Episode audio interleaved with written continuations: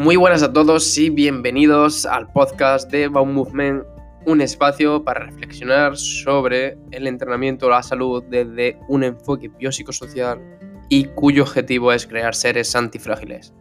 Así que sin más dilación, vamos con el episodio.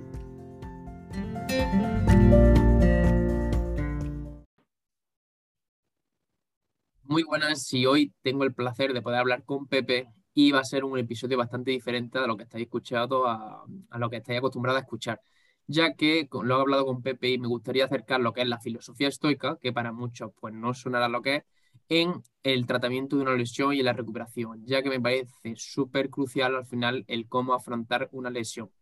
Entonces, sin más dilación, me dejas también que se presente un poco Pepe, que hable Pepe de él y ya directamente pasaríamos al bloque principal. Así que muy buenas, Pepe, muchas gracias por estar aquí y dejo un poco que te presentes tú. ¿Qué tal? Oye, muchas gracias a ti por invitarme. Es un placer estar aquí. Y, nada, eh, yo soy una persona eh, que se dedica a la divulgación de la filosofía estoica ahora mismo a tiempo completo y mm, que también ha tenido lesiones de rodillas y que sigue todavía arrastrando un poco, que también intento aplicar eh, el estoicismo a eso. Y nada, y simplemente lo que hago es una persona curiosa, una persona normal, fundador del estoico.com y una persona a la que le gusta pues lo mismo a, cualquiera, ¿no? Hacer deporte, leer, eh, viajar, em, estar con la gente que quiere y, y bueno, y ya la parte un poco más que no hace todo el mundo, pues es eso, me dedico a la divulgación a través de podcast, canal de YouTube, cuenta de Instagram, eh, Twitter, un libro, un libro en el horno que sale a finales de verano. Y, y eso es un poco yo ahora mismo, ¿no? Una, una, de las preguntas que me gusta hacer bastante es, porque al final todo el mundo tenemos fracaso y aquí en España sobre todo se ve mal el fracaso, si estuviésemos en Estados Unidos a lo mejor no tanto, incluso se, es beneficioso, pero aquí en España todavía se juega un poco el fracaso y yo creo que al final es de lo que más aprendemos. Entonces, una de las preguntas que hago siempre es de qué tres errores has cometido esto a lo largo de tu experiencia y cómo te ha podido ayudar ahora lo que es la filosofía estoica, más o menos, a aprender de ello. Em, a lo largo de mi experiencia, ¿te refieres de, mi vida en general? O... De tu vida en general.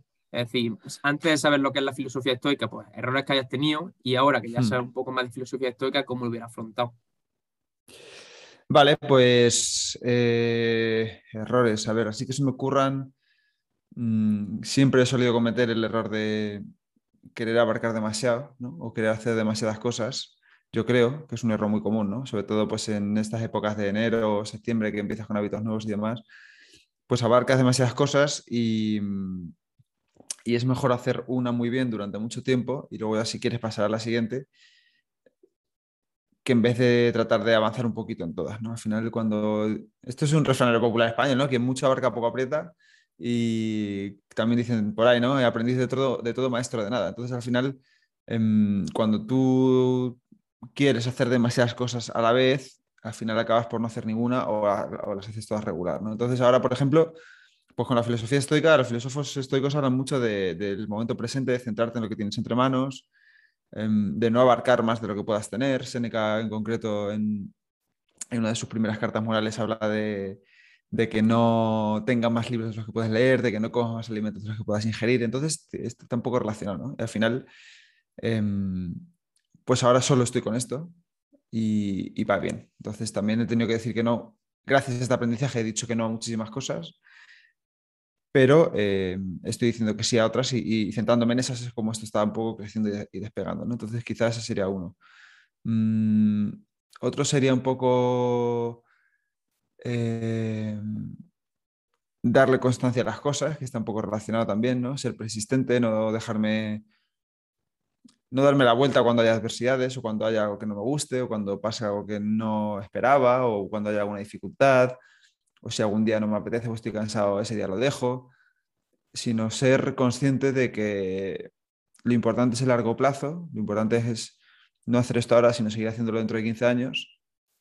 Y, y si quiero hacerlo de aquí a 15 años, pues tengo que hacer un poco cada día, ¿no? Entonces, centrarme solo en una cosa y hacer de ella un poco cada día, ¿no? James Clear, este, este autor de Hábitos Atómicos, tiene una, una, frase que me gusta mucho que dice mm, que Roma no se construyó en, en un día, pero que sí que ponían ladrillos a diario. Entonces, mm, es decir, vale, yo estoy construyendo Roma, mm, no sé si me voy a morir antes de que, de que la construya o la acabaré de construir con 70 años, pero si quiero construir Roma todos los días tengo que poner mi ladrillo. Entonces,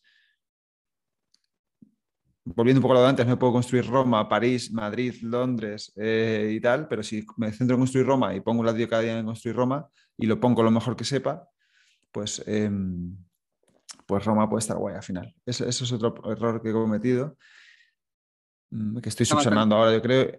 Este, con esos dos vamos bien y aparte este último me ha gustado bastante porque al final eso, por ejemplo, vamos a aplicar la regulación de la lesión, que al final siempre se quieren resultados a inmediatos, es decir, imagínate, pues tú que estás lesionado la hmm. rodilla también, directamente lesionarte y quieras estar una semana ya bien. Y al final va a ser más importante eso, los resultados a medio y largo plazo y toda la, toda la semana sumando, sumando, sumando, sumando, para que al final cuando, cuando eso, cuando está en un largo plazo directamente ya te haya recuperado perfectamente. Entonces yo creo que con esos dos nos vamos a quedar bastante porque son bastante interesantes. Y si te parece, eh, Pepe, vamos a entrar un poco en el bloque principal para eso, para un poco indagar y que la gente conozca un poco qué es esto de la filosofía estoica, que muchas veces pues, no sabrán ni, ni de qué estamos hablando, etc. Entonces, así, para modo de introducción, es decir, ¿qué sería la filosofía estoica? Pues mira, voy a tirar del método gallego y te lo voy a devolver con una pregunta, ¿vale? Em, si te pregunto ahora mismo qué está bajo tu control, ¿qué me dirías? Bajo tu control total, ahora mismo. Ahora mismo nada. Seguramente pues lo que tengo aquí cerca, el podcast, eh, mi trabajo, cositas así lo que puedo hacer yo, básicamente. Y si te pregunto qué no está bajo tu control. De otras personas, lo que piensen de mí, lo que piensen sobre mi trabajo, cosas así. Pues eso es la filosofía estoica, ¿no? Eh, la filosofía estoica es una filosofía de vida práctica, ¿no? Porque siempre que oímos hablar de filosofía parece que este rollazo, a ver qué me van a contar aquí, que me voy a dormir. La filosofía, los estoicos pensaban que la filosofía es una forma de vivir y no algo sobre lo que debatir. Y em, su enseñanza central se basa en esto, ¿no? en que hay cosas que están bajo tu control y cosas que no. Y que las cosas que te pasan no están bajo tu control, pero sí está bajo tu control cómo respondes ante ellas. Entonces, esta idea resumida muy rápida, esta es la idea básica del estoicismo. Y luego hay muchísimas técnicas y muchísimas prácticas para eh, aprender a actuar con serenidad, con calma y aceptar con ecuanimidad lo que no está bajo tu control, simplemente aceptar lo que no puedes controlar, y luego a tomar responsabilidad de lo que sí puedes controlar, que son muchas cosas, y a poner el foco en ellas, la energía en ellas, la profesionalidad en ellas, la virtud que te dicen ellas, la virtud en ellas. Y, entonces eso, separar dos cosas, no bajo mi control, sí bajo mi control, me centro en lo que puedo controlar a muerte y lo hago lo mejor que pueda. Ese es un resumen muy rápido de, de lo que es el esticismo. Hay una frase bastante curiosa, que ahora mismo el autor no me lo sé, que es eso, en plan de que no podemos no podemos decidir los problemas que vienen hacia nosotros, pero sí la actitud con la que nos enfrentamos a esos problemas. Entonces, básicamente, eso, eso sería mm. un poco lo que es la filosofía estoica. Al final, que tú no vas a poder, muchas veces va a venir problemas y tú no vas a poder hacer nada porque venga o no venga, pero sí vas a poder eso, decidir cómo actúas ante esos problemas, cómo, cómo te comportas, qué actitud muestras, etcétera. Entonces, Pepe, y muchas veces has hablado tú en tu vídeo de YouTube en Instagram, etcétera, sobre virtudes de los estoicismo. Entonces, así a modo de resumen, es decir, Cuéntanos por lo menos tres o cuatro así principales virtudes de lo que es la filosofía estoica. Sí, los filósofos estoicos tenían cuatro virtudes principales, ¿no? que las heredan de Platón, Sócrates, em, que son sabiduría, práctica o prudencia, em, justicia, coraje y templanza. La sabiduría práctica o la prudencia es básicamente saber cómo actuar, saber qué hacer y saber qué no hacer. O sea, es esa sabiduría llevada un poco a la práctica, no, no solamente a acumular conocimiento para ser muy listo, sino ese conocimiento aplicarlo a la vida real. ¿no? A mí me da igual que tú sepas mucho de fisioterapia si al final luego no sabes aplicar ese conocimiento y solucionar algún problema a alguien. ¿no? Eso es un poco la sabiduría práctica o la prudencia, saber cuándo callar, saber cuándo hablar. Luego está la justicia, pero no es la justicia como la entendemos hoy en día, ¿no? o no tanto así en el sentido de lo que es justo y lo que es injusto, sino o lo que es legal, ¿no? relacionado con el término de justicia legal, sino es más bien eh, está relacionado con, con el bien moral, con pensar en los demás, con no pensar tanto en uno mismo, pensar en cómo influyen las acciones de los demás, ayudar desinteresadamente, ¿no? es ese portarte bien, actuar con bondad, esa es la justicia estoica. Luego está la, em, el coraje, ¿no? la fortaleza, pues el hacer las cosas a pesar del miedo, ¿no? sin caer tampoco en la, en la, en la locura esta de ponerte delante de un león, ¿no? porque de ponerte delante de un león eso no es ser valiente, eso es ser estúpido. Em, o sea, es tener un poco esa mesura en el coraje, pero simplemente afrontar las cosas que te dan miedo, ¿no? Lo que dicen un poco hoy de salir de tu zona de confort. Em, eso. ponerte delante de las cosas que te dan miedo y soportar aquello que ocurre con fortaleza, ¿no? con coraje. Y luego eh, la última que es la de la templanza y que también se traduce un poco como moderación y autodisciplina y significa eh, ser moderados en los placeres, en los deseos, no hacer nada en demasía. ¿no? Lo puedes hacer todo, pero nada lo hagas demasiado, porque cuando lo haces demasiado te empachas y al final pues acaba siendo malo. ¿no? Hacer deporte es bueno, pero con moderación. Si entrenas 10 horas cada día, seguramente acabas reventado en 3, en tres o 4 días. Está bien comer, está bien tomar una cerveza, pero con moderación. Está bien hacer cosas, pero con moderación. Si, si, si te excedes en las cosas, seguramente acabes pagando las consecuencias y entonces, juntando un poco esas cuatro, sabiduría, coraje, justicia y templanza, pues tienes ahí una guía para toda la vida que, que, que seguir, ¿no? Eh, un poco hemos hablado antes de ello, que al final lo que tenemos bajo nuestro control y lo que no. Y esto normalmente se le llama dicotomía de control. Es decir, ¿puedes explicarle así un poco más a fondo para que la gente entienda lo que sea esta dicotomía de control y algún ejemplo práctico? Claro, sí, sí, sí. Eh, ejemplos prácticos los que quieras, ¿no? Ahora, por ejemplo, mientras estamos aquí hablando nosotros, la estamos practicando de alguna manera, ¿no? Porque al final yo digo, vale, bajo mi control está un poco lo que yo te diga, si hablo muy alto, muy bajo, si hablo despacio, si hablo rápido. Em, si sonrío, si me pongo serio, si decido mirar el móvil, si no lo decido. Todo eso está bajo mi control, ¿no? Y bajo mi control no está, por ejemplo, si se cae internet, si tú me cortas, eh, si tú me cambias la pregunta, eh, si entra alguien por la puerta y me dice, oye, Pepe, que no sé qué, o, entra en tu casa. Todo eso no está bajo mi control, ¿no? Entonces, al final, esta dicotomía de control eh, es lo que tú decías, ¿no? Vale, céntrate en lo que puedes controlar y olvídate un poco de lo que no, porque como no lo puedes controlar, no tiene sentido que, le estés, que estés pensando en eso todo el tiempo. No, tiene sentido, pero sí tiene sentido que te esfuerces lo más que puedas en lo que sí puedes controlar. ¿no? en, tu caso, por ejemplo, en el ámbito de una lesión, em, pues al final, vale, lesionarte no depende de ti. O sea, puedes hacer cosas para no lesionarte.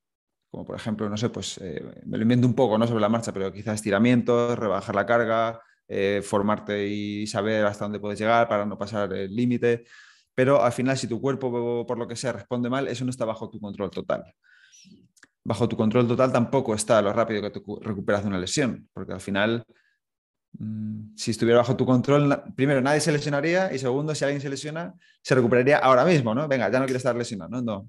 Eh, en cambio, sí puedes controlar tu diálogo interior, tu paciencia, lo que, hacer lo que te dicen los profesionales, ir, eh, ir haciendo esas cositas que sí puedes hacer tú para recuperarte lo antes posible. No quejarte, no decir, madre mía, a ver si se acaba esto, ¿no? Igual con el COVID, ¿no? Con el COVID estamos todos un poco hartos ya, pero no está bajo nuestro control cuando se termine esto.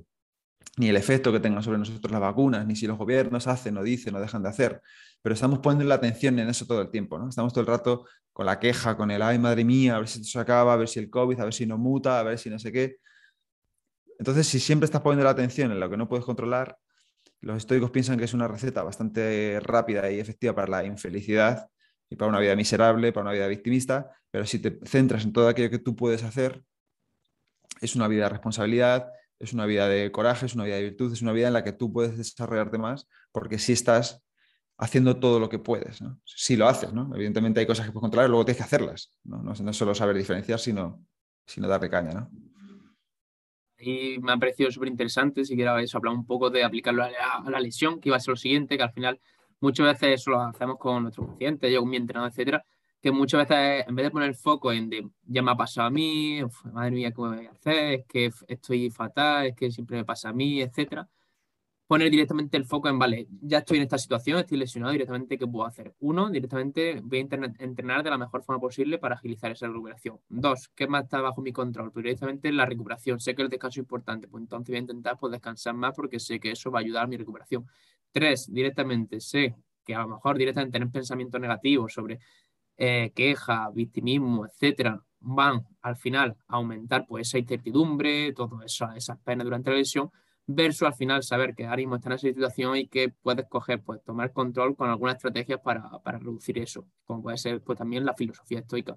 Entonces, mm. básicamente al final eso, aplicar tres o cuatro principios estoicos para al final, una vez que ya estés ahí dentro, ya estés lesionado, en vez de buscar ese victimismo y esa queja directamente, buscar pues soluciones para agilizar pues, pues esa recuperación. ¿Estarías más o menos de acuerdo conmigo ahí, Pepe? Totalmente, totalmente. Y además podemos hacer la prueba. Si quieres, tú coges a una persona y le digas, vale, este mes no hagas nada más que quejarte y decir, joder, ¿por qué a mí? ¿Por qué ahora? Con lo bien que estaba entrenando, no sé qué, y, sin hacer nada y poniendo el foco en eso, mira si en un mes estás recuperado, ¿vale? Seguramente no o menos. Y ahora vamos a hacer una prueba, vamos a hacer un mes en el que tú vas a estar atento a tu diálogo interior, vas a intentar cambiar por más positivo, eh, vas a intentar hacer lo que yo te diga, vas a hacer recuperación, vas a hacer estiramiento, vas a comer, vas a descansar, vas a hacer todo lo que está bajo tu control y a ver ese mes cómo evolucionas, ¿no? Entonces, si quieres, vamos a hacer las dos pruebas porque al final, mucha gente nos quejamos, yo también me quejo muchas veces, ¿no? Porque parecemos, parece que alivia, ¿no? Es como decir, bueno, ¿y por qué no me voy a quejar? Vale, pues tú quéjate, pero quejarte no va a hacer que te recuperes. O sea, tú te puedes quejar lo que tú quieras, ¿no? A lo mejor te amargas a ti mismo el día, amargas a los que están a tu alrededor y tu lesión va a seguir igual. Entonces, bueno, tú eliges lo que quieres hacer, ¿no? Es un poco eso. Al final esto es muy fácil hablarlo, esta es la teoría. Y seguramente tanto gente cercana a ti como a mí, es decir, muchas veces cuesta eso y ponerse en ese punto, en ese punto de vista. Entonces, ¿cómo podríamos directamente empezar a introducir una persona que lo esté escuchando y se siente identificada, cómo directamente podría empezar a ver esta situación en vez de del punto de vista de queja y victimismo a un punto de vista más de, vale, voy a buscar solución a lo que pueda hacer yo? Sí, pues eh, evidentemente va, puedes empezar por esta dicotomía de control, ¿no? ¿Y cómo lo haces? ¿no? Dices, vale, ¿cómo lo hago yo? Pues por la mañana, por ejemplo, los estoicos siempre se preparaban para el día que tenían delante, ¿no? Entonces hoy te puedes preparar y decir, vale, em, yo quiero hacer hoy, porque mañana no está bajo mi control, pero hoy quiero hacer todo lo que pueda para recuperarme de la lesión, ¿no? Y puedes decir, vale, ¿qué está bajo mi control hoy? Y dices, vale, esto, esto, esto, esto y esto. Pues vale, voy a hacer eso, ¿no? ¿Vale? Durante el día, los estoicos se ponían recordatorios, llevaban, llevaban, encima libros, llevaban encima frases, aforismos y cosas para recordarse cómo actuar, ¿no? porque se nos olvida. ¿no? Al final, eh, los pensamientos, aunque creamos que están bajo nuestro control, no lo están, o por lo menos totalmente, porque muchas veces sales, salen y no sabes de dónde, simplemente te, descubres quejándote. Entonces, cuando te descubres quejándote, ponte un recordatorio, ¿no? O haz una, sesión, una, mini sesión de meditación y di, vale, em, yo tengo recordatorios por todos sitios, ¿no? hay un recordatorio que diga, vale, no está bajo mi control que recupere, pero sí está mi actitud, ¿no? Entonces, si tú te estás quejando, pues ponte ese recordatorio a la vista, un post-it, una notificación en el móvil, lo que sea, ¿no? Y te recuerdas cómo actuar. Dices, vale, yo me recuerdo que yo, que no está bajo mi control, venga, voy a hacer em, este estiramiento, ¿no? Por ejemplo, cuando vas a comer, eh, igual te apetece, yo qué sé, pues una hamburguesa, una pizza, algo de comida rápida, que tal, no sé qué, pues te pones un recordatorio que digas, esto no es lo que más recupera mi lesión. Quizás recupere más mi lesión, comer algo más ligero, ayudar con el, no sé, me lo estoy inventando sobre la marcha, ¿eh? simplemente en este contexto un poco, ¿no? Entonces al final es prepararte para el día y decir, vale, yo me voy a encontrar hoy estas situaciones, yo quiero afrontarlas así, esto es lo que yo voy a centrarme, esto es lo que yo voy a hacer. Em, y después, eh, así es como voy a recordarme cómo, cómo actuar. Voy a recordarme con estos recordatorios, al final hay un filósofo, bueno, ya no está, se murió, se llamaba Pierre Hadot, que dice una frase que me gusta mucho y es, em, el estoicismo es el arte de dominar el discurso interior. ¿no? Si tú, Marco Aurelio dice algo parecido, ¿no? no tienes control sobre los acontecimientos, pero sí sobre tu mente. ¿no? Dice, date cuenta de esto y encontrarás la fuerza. Entonces, al final, si tú eres, cambiar, si tú eres capaz de cambiar tu diálogo interior en una lesión día a día, poco a poco, esto te vas a relacionar mucho mejor con ella y vas a hacer lo que sea posible, lo que esté bajo tu control para cambiar esa lesión. Entonces, estos recordatorios ayudan mucho a cambiar el diálogo interior. Si te los repites, ¿no? Decía Seneca y, Episteto, si te los repites, si los dices en voz alta, si te los aprendes, al final permean en tu mente y te cambian el discurso interior. Y cambiar el discurso interior, cambiar tu forma de pensar, es cambiar tu forma de relacionarte con el mundo, con las lesiones, con la gente. Entonces, al final dices, vale, pues yo empezaría por intentar cambiar mi diálogo interior mediante A, prepararme para el día, viendo que está bajo tu control ese día para la lesión y B, poniéndote recordatorios. Pues yo siempre digo lo mismo, ¿no? Tampoco hay que complicarse la vida. Un fondo de pantalla en el móvil, en el ordenador, un post-it en el frigorífico, ¿no? Igual que cuando aprendes un idioma y te vas poniendo eh, las frases, pues igual, ¿no? Entonces al final si vas cambiando ese diálogo interior, poco a poco vas... Em, y luego los estoicos también añadirían una, una, tercera a esa fase que es una reflexión al final del día, ¿no? Sobre todo sabemos que Seneca la hacía desde bastante joven. Una reflexión al final del día, un examen de conciencia sobre cómo te has comportado ese día y si lo quieres aplicar a la lesión, cómo te, cómo te has comportado eh, ese día concreto en relación a la lesión. Puedes decir, por ejemplo, vale, dije que no me iba a quejar, ¿cuánto me he quejado? ¿Vale? Cuando me he quejado, ¿qué he hecho? Me, he hundido en la queja, me he hundido en la, lamentación, en, el victimismo o me he puesto este recordatorio, vale, pues me he puesto este recordatorio, pues genial, mañana igual. No lo he hecho, vale, pues ¿cómo lo puedo hacer mañana? Pues mañana me lo voy a poner, yo que sé, en grande en el salón, yo que sé, lo que sea, me estoy inventando, ¿no? Entonces simplemente se trata de ver qué has hecho bien, qué has hecho mal, qué puedes mejorar al día siguiente y poco a poco irá mejorando tu relación con la lesión, te recuperarás más rápido o no, al final no está bajo tu control total, pero si haces lo que sí está bajo tu control, seguramente te recuperas, si, te hacen caso a ti, que sí está bajo su control, seguramente se recuperen un poquito antes.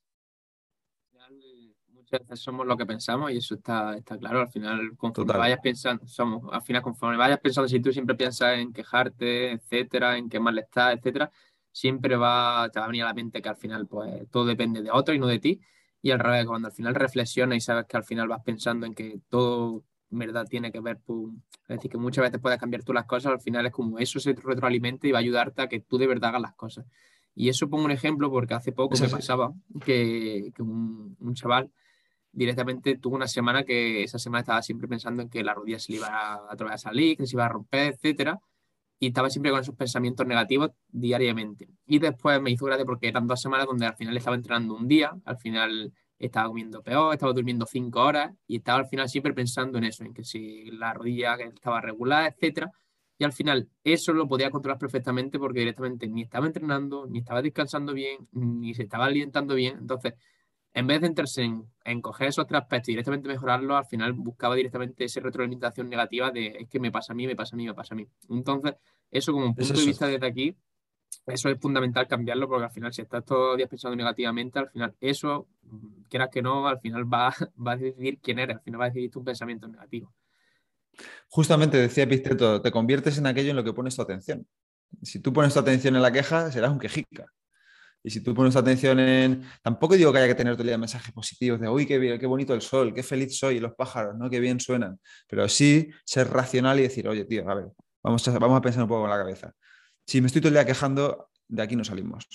Voy a intentar hacerlo. Y muchas veces, em, decía Marco Aurelio que el obstáculo es el camino, ¿no? Quizás esa lesión te venga bien, eh, aunque ahora no lo veas, para fortalecer esa parte del cuerpo que a lo mejor en un futuro la necesites y sea más fuerte gracias a esa lesión, ¿no? Quizás no siempre sea algo malo que te hayas lesionado. Evidentemente sé que no te gusta, evidentemente sé que no lo hubieras preferido, pero si eres, capaz de cambiar el foco, y lo que tú dices, ese chico pues quizá cambiando su diálogo interior y empezando a entrenar más, diría, vale, em, quizás fortalezca la rodilla y en un futuro sea más fuerte para lo que viene, ¿no? Y quizás si no te has lesionado ahora, y no hubieras fortalecido en el futuro cuando la requieras, a, lo mejor si te lesionas ahí, ¿no? Por no haberla tenido suficientemente fuerte. Entonces, una lesión tampoco tiene por qué ser mala. Puede ser mala ahora, pero a lo mejor en un futuro te viene bien. El, el is the way, como dice Ryan Holiday, y al final el obstáculo muchas veces ese, ese es el camino. E incluso muchas veces pasa eso, es decir, un montón de entrenados míos que se han lesionado, han aprendido directamente a entrenar, han aprendido a gestionar todo lo que es la carga, a gestionar la ansiedad, y muchas veces al terminar directamente la, la siempre te dicen, es que esta lesión me ha venido está bien porque ahora estoy mejor que incluso que cuando me lesioné. Entonces muchas veces también es como un punto de inflexión para al final cambiar algo que no estabas cambiando y te va a venir bastante, bastante bien. Eso es. Vale. Pepe, eh, otra de las cosas fundamentales que seguramente tú también ya hayas tocado bastante es el tema de la disciplina. Al final de la filosofía estoica, pues la disciplina tiene bastante importancia y es algo que en el día a día, pues ahí todavía falta mucho. Es decir, bajo mi punto de vista, hay mucha gente que todavía le falta disciplina y que no, y que no es capaz al final de hacer lo que debería hacer. ¿Cómo podemos empezar a mejorar esa disciplina? Pues es muy interesante esto, ¿no? Em, y es una de las cosas por las que más acude a mí también la gente, ¿no? Al final el tema de la disciplina es, em, yo creo que es la diferencia, es lo que marca la diferencia entre una persona y otra.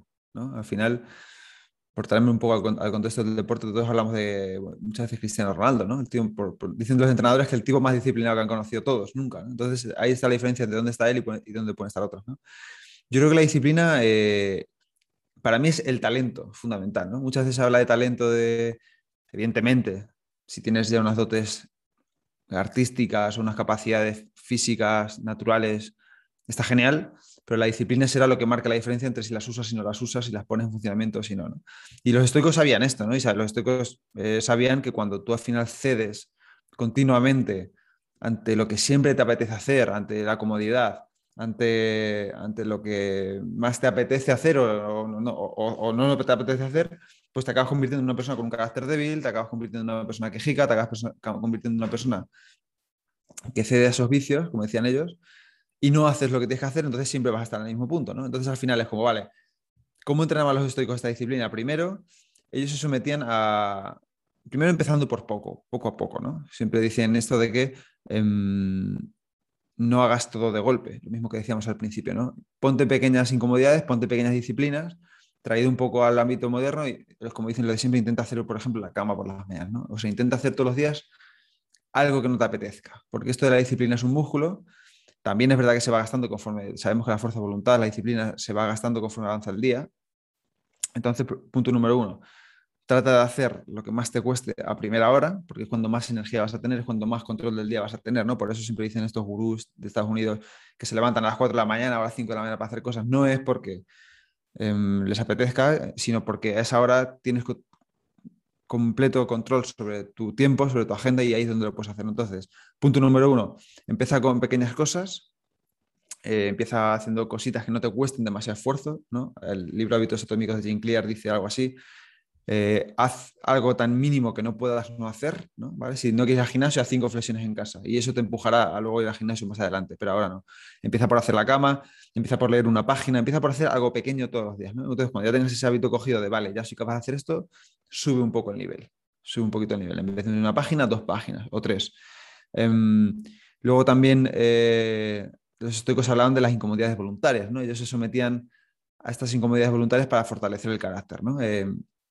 Em, Sabemos que para soportar mejor el frío se daban duchas de agua fría, abrazaban cosas frías, para soportar el calor se ponían ropa, ropa en verano, se ponían al sol, eh, se sometían básicamente a, la comodidad.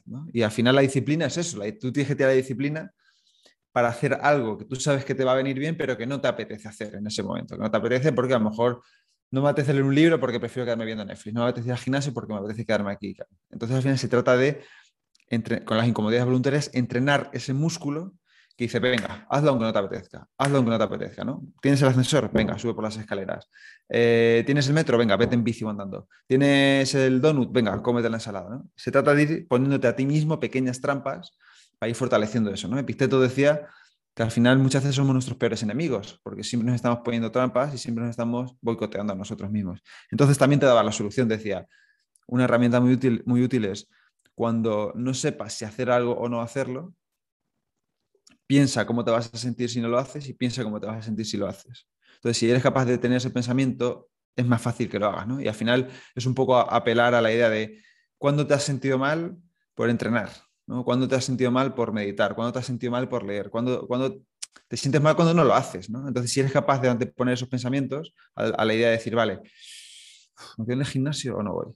Eh, pues venga, me voy al gimnasio, ¿no? Me voy al gimnasio porque es lo que tengo que hacer. Y luego te sientes bien, ¿no? Y dices, joder, ¿por qué no lo haré siempre? Entonces al final se trata de esos pequeños trucos, esas pequeñas incomodidades para ir poco a poco siendo más fuerte física y mentalmente. Es un poco esa la idea. La, la regla del 1%, que es la de un 1% mejor todos los días, que al final lo que a largo plazo va a ser, bueno, incluso James Clear en su libro hablaba de que incluso eso, leer una página, a empezar por cualquier cosa, al final lo que va a reforzar tu mm. identidad y a largo plazo, al final, cuando nosotros tenemos cierto hábito, es como que nos gusta sentirnos identificados con ese hábito. Entonces, muchas veces ese hábito se crea porque dice, más que leer una página todos los días, ya va a hacer que tú te sientas lector. Y hago cuando se hable de lector, dice, pues yo leo porque leo todo el día, aunque sea una página.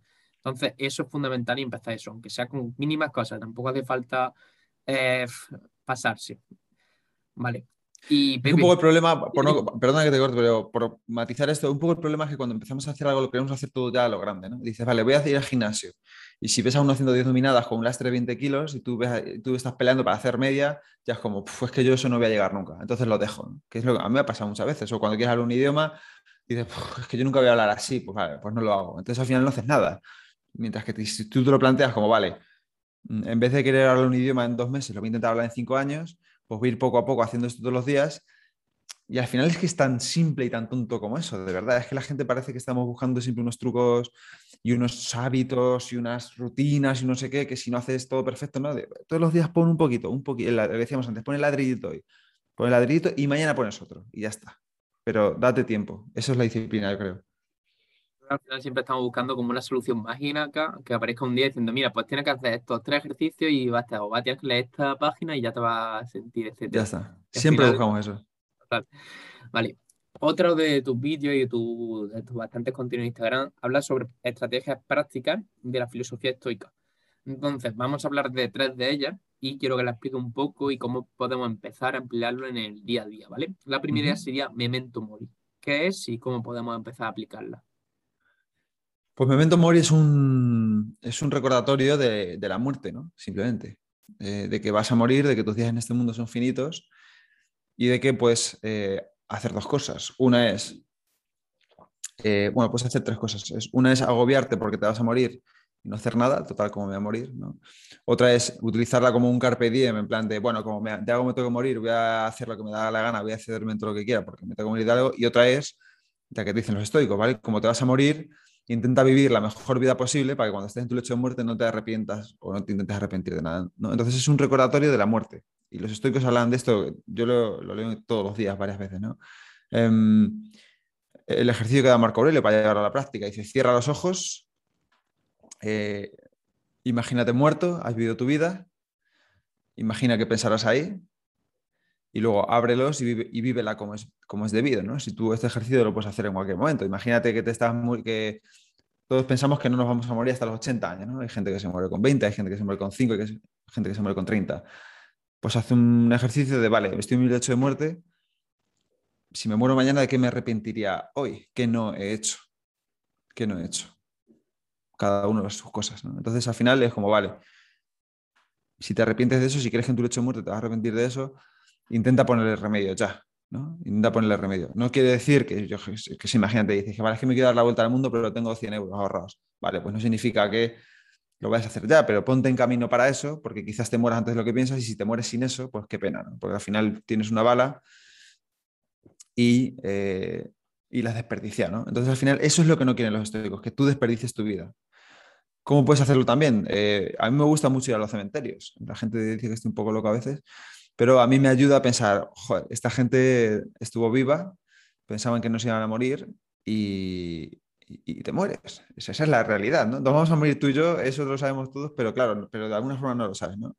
Entonces, em, ves a un cementerio, mira a la gente que está muriendo, que se ha muerto ahí, que están ahí enterrados, y dices, oye, yo voy a estar aquí, no sé dentro de cuánto, pero yo voy a estar aquí también. Eso es una realidad, te guste, ¿no? Em, puedes hacer un ejercicio también de eh, por ahí, ¿no? venden por ahí pósters y cosas, pero lo puedes hacer gratis en tu casa, ¿no? Puedes coger una, una tabla de Excel, ¿no? Y le pones, es un ejercicio que dice un Tim Urban en una de sus charlas, y pones un, em, si, no sé si son 52 columnas, 52 columnas en una tabla de Excel, ¿vale? Una semana del año cada una, y lo pones 80 filas, ¿vale? Que va a ser más o menos la vida que, si tienes suerte, la experiencia de media de vida serán unos 80 años, ¿no? Entonces, Ahora rellena con color todas las, todas las celdas que ya has vivido, ¿vale? Rellena con un color de eso. Y lo pones ahí y dices, ostras, igual no me queda tanto, ¿no? Yo tengo 34 años, eh, si cada semana pues, vas poniendo una celda de otro color, tú vas completando tu vida y, te, vas dando cuenta de que la vida pasa mucho más rápido de lo que tú piensas, vas completando celdas sin darte cuenta. Y dices, otra semana, otra semana, otra semana, otra semana. Y ya llevas un año, otra semana, otra semana, otra semana. Al final yo llevo ya casi la mitad de la, de la tabla entera. Entonces ahí es un recordatorio bastante bueno, físico, de, oye, en el mejor de los casos, si tengo mucha suerte, si no me pasa nada, si no me mata un accidente de coche, una enfermedad, un cáncer, el COVID, lo que sea, voy a llegar hasta los 80 años más o menos. Esto es lo que me queda, ya llevo la mitad, casi. Eh, y te quedan los peores años, en cuanto a, seguramente, en cuanto a salud, en cuanto a tal, los mejores años de tu vida te han pasado, ya has pasado la juventud, ya has pasado tal. Lo que te queda es esto, cómo quieres vivirlo, cómo piénsalo bien, porque tal. Entonces, es un poco la idea de Memento Mori, ¿no? que me, me, he extendido un poco, pero esas prácticas son interesantes para ver cuánto más o menos te queda de vida. ¿no? Así modo resumen de intentar dejar de procrastinar, de esperar el día adecuado para hacer los planes, etcétera, porque al final no sabemos cuánto nos queda aquí y eso es fundamental, emplearlo día a día.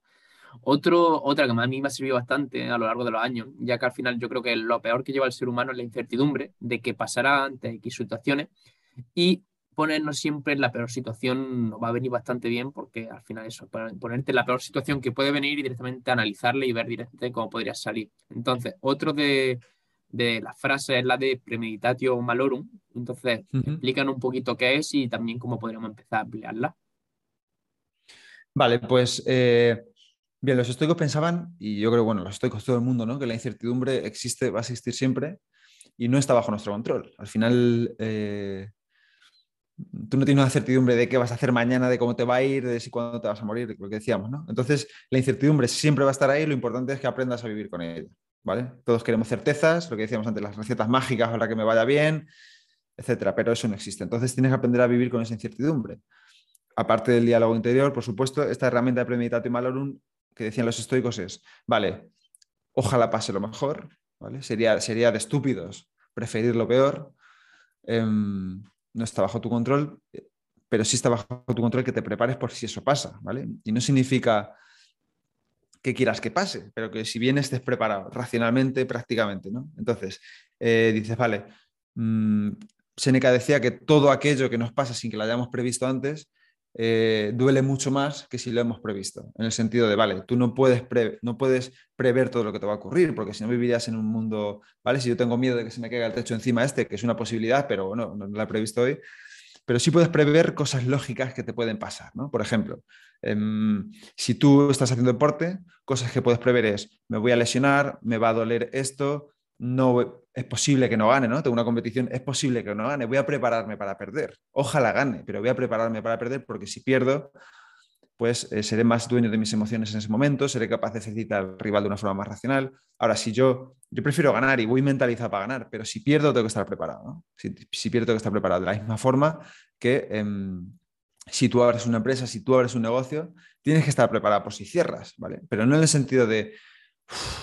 ¿vale? Siempre diferenciar esto. Esto es un ejercicio consciente, racional, que tú te sientas a hacerlo.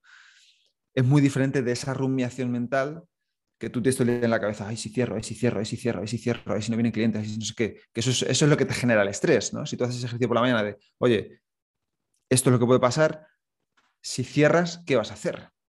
Es un, es un plan, es tener un plan, un plan práctico, un plan racional, para que si el día de mañana cierres, dices, oye, vale, pues quizás voy a ahorrar dinero, por sí, para tener tres o cuatro meses de margen. Voy a empezar a formarme en esto porque, porque no hay nadie especializado y quizás si me formo en esto puedo evitar que cierre. O es simplemente prepararte para un escenario que tú temas. Em, entonces, al final, es un ejercicio de voy a prepararme para la adversidad. ¿Qué, pasa? ¿no? Entonces, Seneca hacía esto, por ejemplo, a mí me gusta mucho este ejemplo. Seneca era millonario, ¿no? era el tío más rico del mundo en ese momento y por lo que podemos intuir de sus escritos, él tenía miedo a la pobreza, ¿no? Y, siempre dicen lo mismo, el, rico, eh, lo que más miedo tiene el rico es de perder lo que tiene, de perder el dinero. Entonces, ¿cómo se preparaba él para esta, para esta pobreza? ¿no?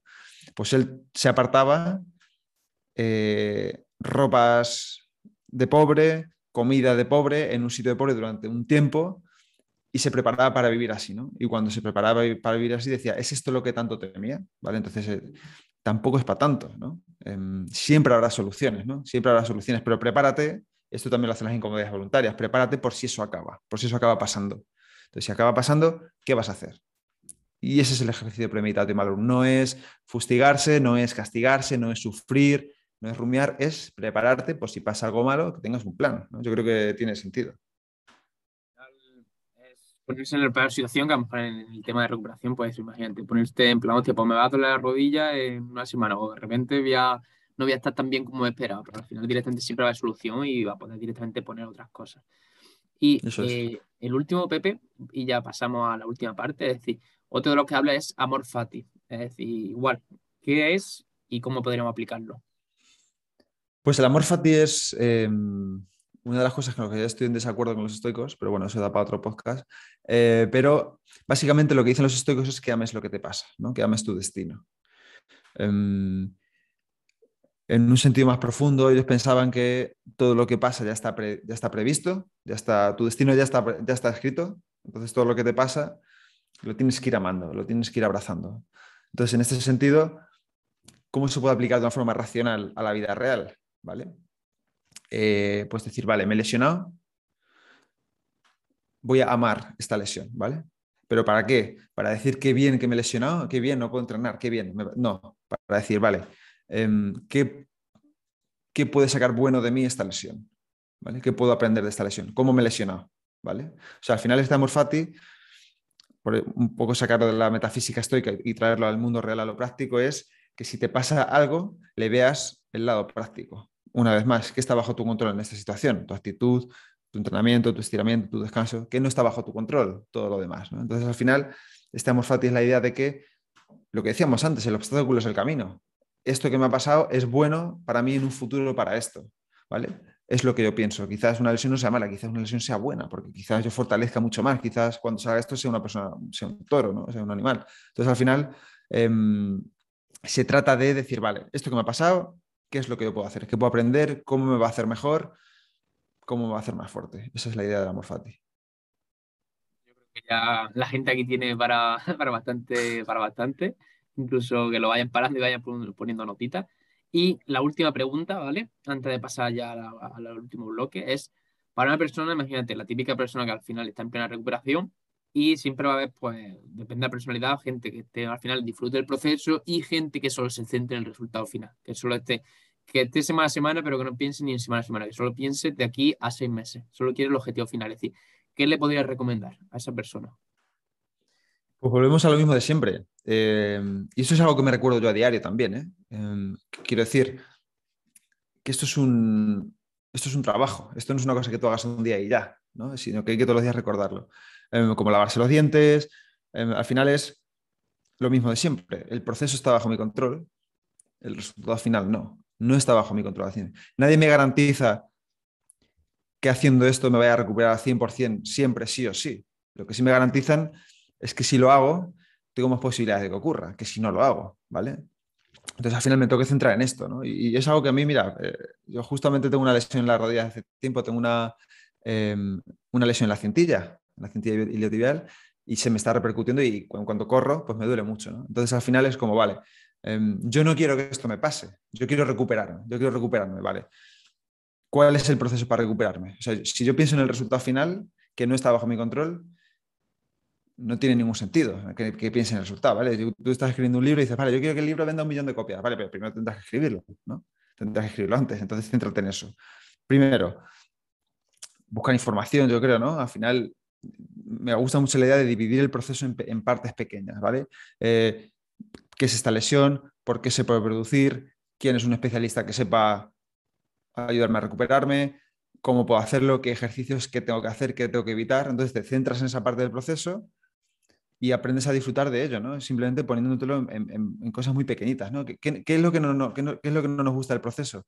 Que es incómodo, que no sabemos si lo estamos haciendo bien, que no sabemos los resultados que va a tener. Eso es lo que nos incomoda del proceso, ¿no? Nosotros preferimos que venga, yo hago así y ya estoy recuperado. O ya hago así el libro ya está escrito. No, no, no. Eso no existe y nadie, nadie, nadie, nadie ha pasado por eso. Todo el mundo tiene que hacer su trabajo. Entonces, tienes que entenderte, tienes que convencer que ese proceso existe, te guste o no. Si no quieres recuperarte, pues no lo hagas, tío, pero no te vas a recuperar. Tú verás lo que haces. A lo mejor por arte de magia tienes suerte una vez.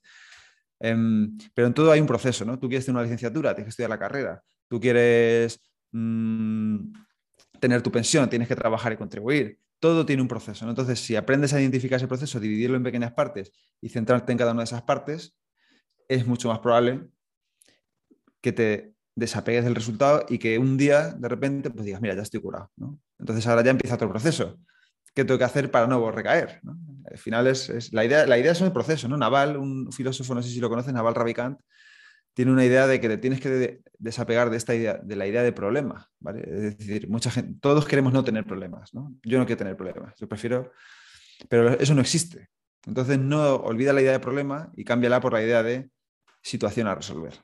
Esto es lo que, una cosa que tengo ahora, ¿cómo la resuelvo? Voy a centrarme en esto porque resolverla no está bajo mi control. Pero si me centro en esto, seguramente la pueda resolver. Es un poco esa. Al final, bajo tanto experiencia y segura de la tuya, al final disfrutar del proceso es que va, es cambiar todo, todo el proceso. Es decir, centrarte en el resultado y centrarte en el proceso es que son totalmente dos vías diferentes que te van a hacer tener o estar bien y estar súper ánimo, etcétera, o estar directamente con, constantemente con altibajos y más con bajos que altos, la verdad. Totalmente, totalmente. Vale, pues Pepe, para terminar, es decir, una persona que haya escuchado este podcast, que le haya gustado lo que es la filosofía estoica, es decir, ¿con qué, tres ideas destacarías de, este episodio para que alguien se quede? Tres ideas, vale. Eh, por lo que hemos hablado, pues uno, aprende a diferenciar las cosas que dependen de ti de las que no y actúa en consecuencia. Es decir, céntrate en lo que puedes controlar y aprende, porque es una habilidad que se aprende, aprende a no tomarte en serio y no tomarte de forma personal lo que no depende de ti, porque eso son cosas que pasan, ¿vale? No están bajo tu control. Punto número uno. Punto número dos, trabaja mucho tu diálogo, tu diálogo interior, tu diálogo, porque lo que te dices influye directamente en cómo te vas a sentir, ¿no? Eh, esto lo sabe ya la, neurociencia, pero Marco Aurelio decía hace dos mil años, la calidad de tu vida depende de la calidad de tus pensamientos, ¿vale? Ya está, no hace falta decir mucho más. Ahora sí, la neurociencia lo ha demostrado y todo lo que tú quieras, pero punto número dos, trabaja tu diálogo interior, cambia tus mensajes negativos y victimistas por otros con más responsabilidad, otros de, de, seriedad, de liderazgo, cambia, tu diálogo interior. Y, y tres, em, bueno, igual damos cuatro, ¿vale? Voy a decir otra más. Eh, y tres, eh, céntrate en el proceso, no en el resultado, que es lo que decíamos antes, céntrate en el proceso, no en el resultado. Y cuatro, aprende a ver los obstáculos como, como caminos, ¿no? Como pruebas para tu carácter, como pruebas para utilizar eso a tu favor en vez de a tu contra.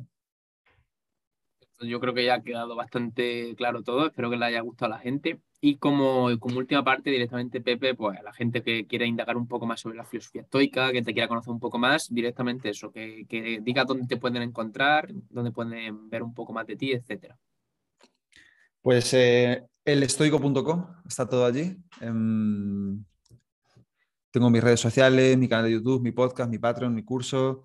Todo está en elestoico.com, ¿vale? Y si no quieres ir ahí, quieres ir directamente a las redes sociales, es el estoico ESP de español, el estoico ESP. Eh, ahí está todo también, también enlaces a mi página web, o sea que está todo un poco relacionado. Esperemos también que, el libro vaya bien, buscaremos coger Gracias. una a ver, a ver qué tal va. Y nada, así que nada, agradecerte este ratito, que lo que te he dicho antes, quería acercar lo que, está, lo que es la filosofía estoica al tratamiento y a la recuperación de la lesión y creo que, que no había un candidato mejor. Muchas gracias, muchísimas gracias. ¿eh? Al final, esto, igual no lo sabía, soy un candidato perfecto porque tengo lesión de rodilla, así que igual. Claro, claro, ya viene, viene, ambas. Vale, pues perfecto, Pepe. Un abrazo, tío. Muy bien. Venga, gracias a todos. Chao. Me alegra saber que has llegado hasta aquí, ya que al final el tiempo es lo más valioso que tenemos. Y que pase el tiempo dedicando a formarte o a tener más conocimiento dice mucho de ti. Así que nos vemos en el siguiente episodio y nunca dejes de aprender. Hasta la próxima.